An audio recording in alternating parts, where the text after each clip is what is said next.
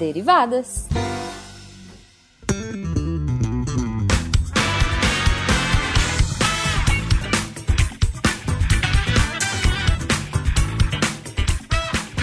Sejam bem-vindos, deviantes derivadas, a mais uma leitura de e-mails e comentários do SciCast com as derivadas. Eu sou a Thaís. A libertadora dos primeiros macrófagos. Oh, gente, Sou amo péssima. macrófagos. Hashtag amo macrófagos. E eu sou a Cris. A primeira de seu nome. Obrigada. Gente, estamos aqui de novo lendo os e-mails de vocês. Mas eu preciso lembrar que só é possível fazer isso por causa do patronato do SciCast, tanto no Patreon quanto no PagSeguro e agora no Padrim. Padrim. Lembrando, gente, se vocês quiserem falar com a gente, qualquer um de nós, não só comigo e com a Cris, é só mandar e-mail no contato arroba e também pode comentar quanto quiser nos posts de cada episódio do SciCast, do Contrafactual, do Spin, do nosso próprio Derivadas e por aí vai. É isso mesmo. Falem conosco. A gente gosta. a gente é carente. Mas lembra sempre de colocar o nome de onde você é. É, senão a gente vai ter que criar nome de cidades pra vocês. Sim, mas tem melhorado isso. As pessoas têm colocado nome, idade, cidade, tá, tá tudo indo muito bem. Tá sim. Thaís, vamos abrir o e-mail aqui pra dar uma olhada do que mandaram pra gente. Foram muitos, dá pra gente jogar pra cima. O que cair na mesa a gente lê, e o que cair na cadeira a gente só a gente lê também. Bom, o nosso primeiro e-mail veio do Hugo Rosa e ele fala do contrafactual 41 e se o método científico não existisse. Aí ele começa assim, ó, vou falar que vai ter etapas este e-mail, porque este e-mail não é um e-mail somente, ele é uma tese de doutorado, tá? Então, eu vou ler um pedaço, a Cris vai ler um pedaço, eu vou ler um pedaço, a gente vai indo de pouquinho assim pra falar tudo que precisa falar, tá? E ele começa assim: Saudações fortunadas, Psycasters. Dessa vez fiquei bem chateado com a análise contrafactual de vocês. Poxa. Como podem considerar que o ser humano não sairia da idade da pedra sem método científico quando nós fizemos isso? A agricultura, a arquitetura, a pecuária, o artesanato, a metalúrgica, a indústria, entre aspas, armamentista, foram todos desenvolvidos sem o método científico, além do próprio método científico. Do modo como avaliaram a inteligência da espécie humana, vocês pareceram os conspirólogos que não acreditam que seres humanos tinham inteligência suficiente para construir as pirâmides.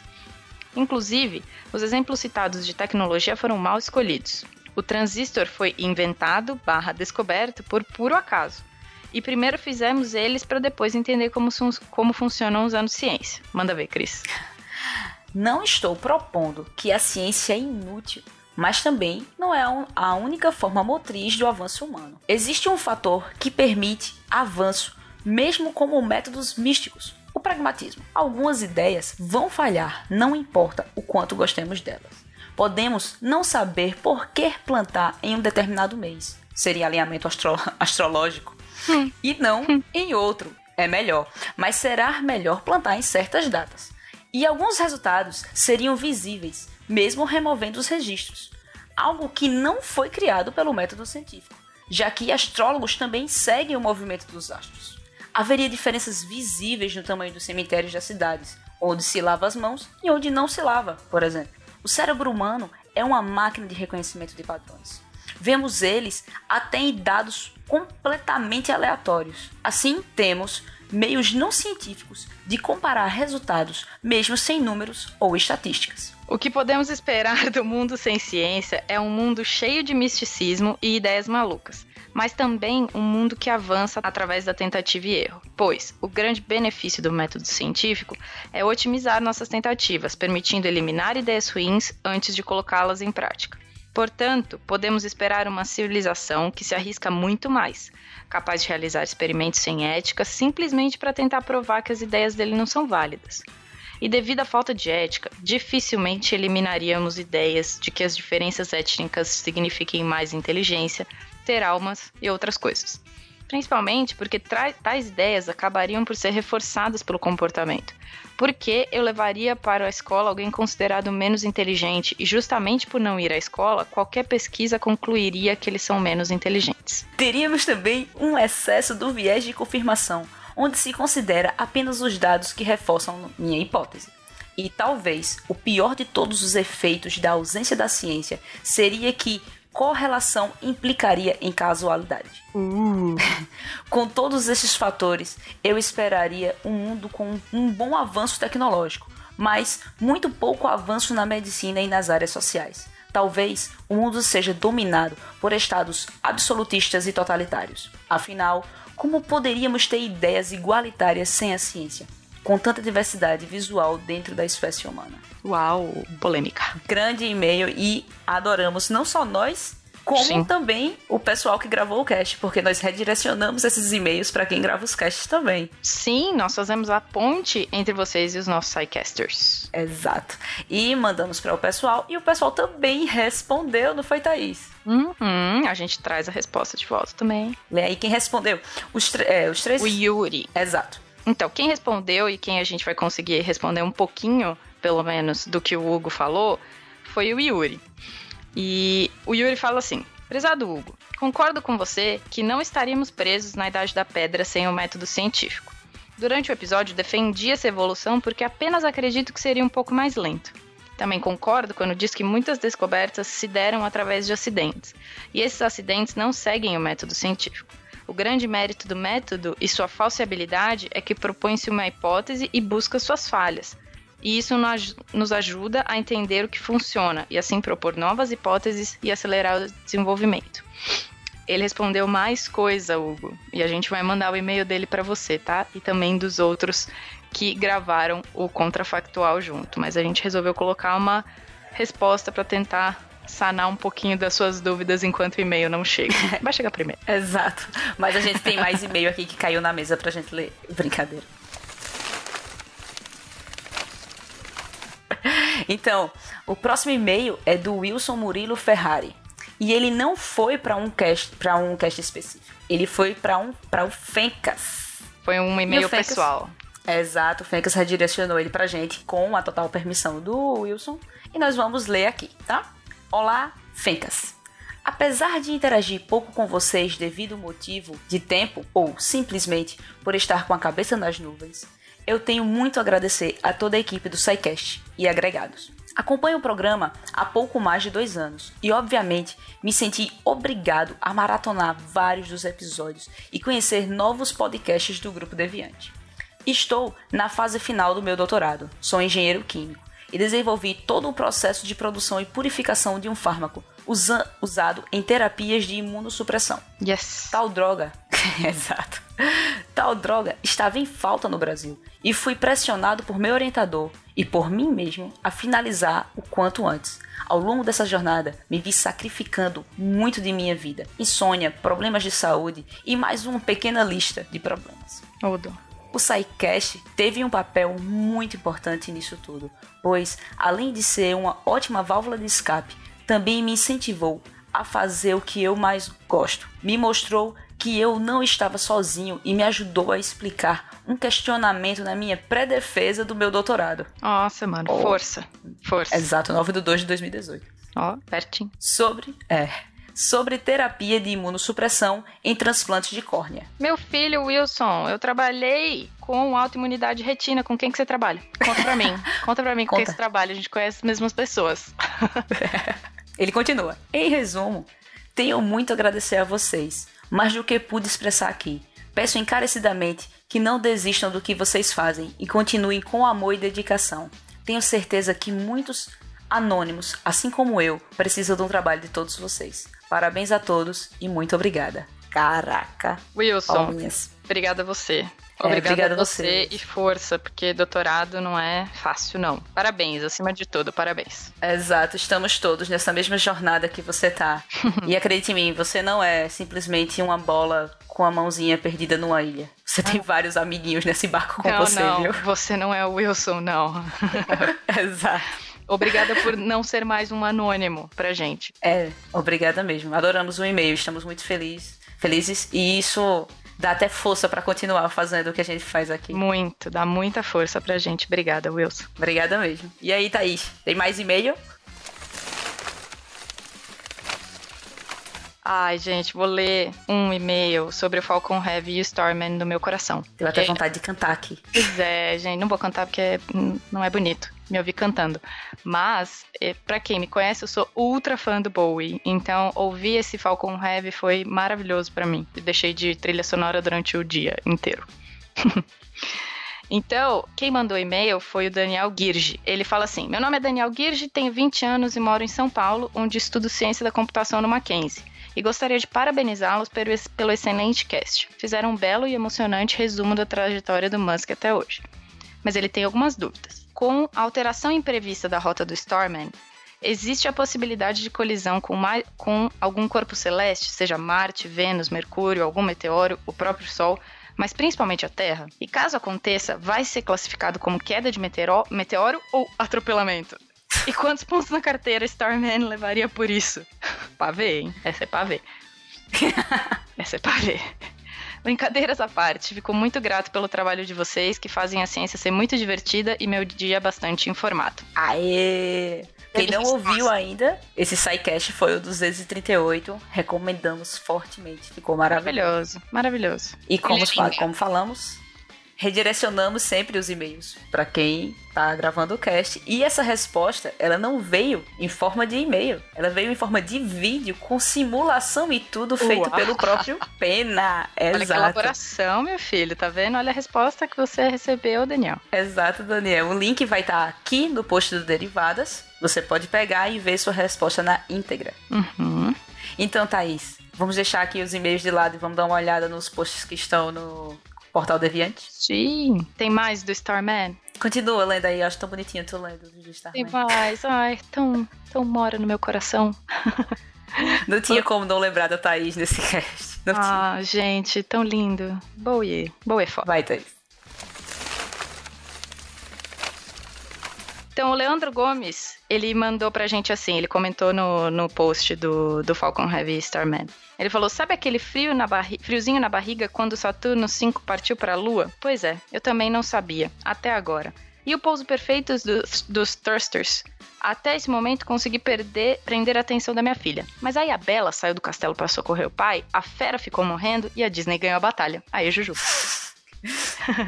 Na próxima, vamos convencer o Elon Musk a enviar bonecos dos personagens da Disney ve em vez de um carro. As crianças seriam muito mais facilmente entretidas. Leandro, que... mostre o Bowie para sua filha. Quem não gosta Bem de verdade. Bowie? Quem não gosta de Bowie? Aí ela vai ficar é. presa, ouvindo o cast, vendo a transmissão. Vai ser maravilhoso. É, exato, Thaís, mas ficamos todos emocionados, cara. Ficamos todos Sim. emocionados. Foi igual o Fencas falou no cast. Eu fiquei tão emocionada e eu não sabia porque eu tava emocionada. É uma coisa que a gente não entende no começo, né? Mas depois vai, vai, vai entrando, vai entendendo. E tem mais comentário lá da é. Marlene Zenz. Nossa fada do dente. Exato. E o comentário é: Eu chorei. Chorei vendo o Falcão gordinho. e chorei ouvindo seus lindos falarem com paixão sobre isso. Obrigada. Falcão gordinho. Eu chorei foi também. Demais. Chorei com o Bowie. Ah, meu, Falcão gordinho foi demais. A Michelle também escreveu no post e falou sobre um momento histórico sensacional deste. O cast tinha que ser na emoção mesmo, ficou maravilhoso. As falas do Sérgio Vieira foram legais demais, deram um up no meu ânimo científico que anda bem desanimado. Não só o seu, minha filha, não só o seu. e não conhecia o canal do Sacane. Dei uma olhada lá e, cara, tá muito de parabéns. Parabéns, Sacane, parabéns, Michelle, parabéns todos que fizeram esse cast maravilhoso, parabéns, Bowie, parabéns, Elon Musk. É, ficou muito legal o cast. e o lançamento. e o vídeo no YouTube. Ficou tudo perfeito, cara. Ficou demais. Mas tem mais Momento cast, histórico tá? na nossa vida. Uhum. Vamos pro 239 de Química Orgânica. Medo. Uhum. Medo? Que medo. medo. que medo de Química Orgânica. Então, nós temos lá um comentário da Marina Ribeiro. E ela disse: Eu sofri muito com Química Orgânica. Ó, oh, na tá escola. Não sou só eu. Não sou só eu. Sofremos todas. Sofremos todos. Todos. Na escola que estudei, simplesmente tirou da grade letiva a parte de química orgânica. Oi? Tirou, Diziam tá. que não caía nos vestibulares da região. Ok, tá. Eu morava em Barueri, São Paulo na época. Mas eu nunca quis apenas São Paulo. Acabei mudando para Uberlândia, Uberlândia, Minas Gerais. onde estou até então. E pam, pam, pam. o, o que mais cai no vestibular daqui? Química orgânica. Tá vendo? Fazia cursinho e estudava o, o dobro para química orgânica. He, he, he. Passei em ciências biológicas e tive mais química orgânica na faculdade. Tá vendo? Quando meu prestei medo? vest... é.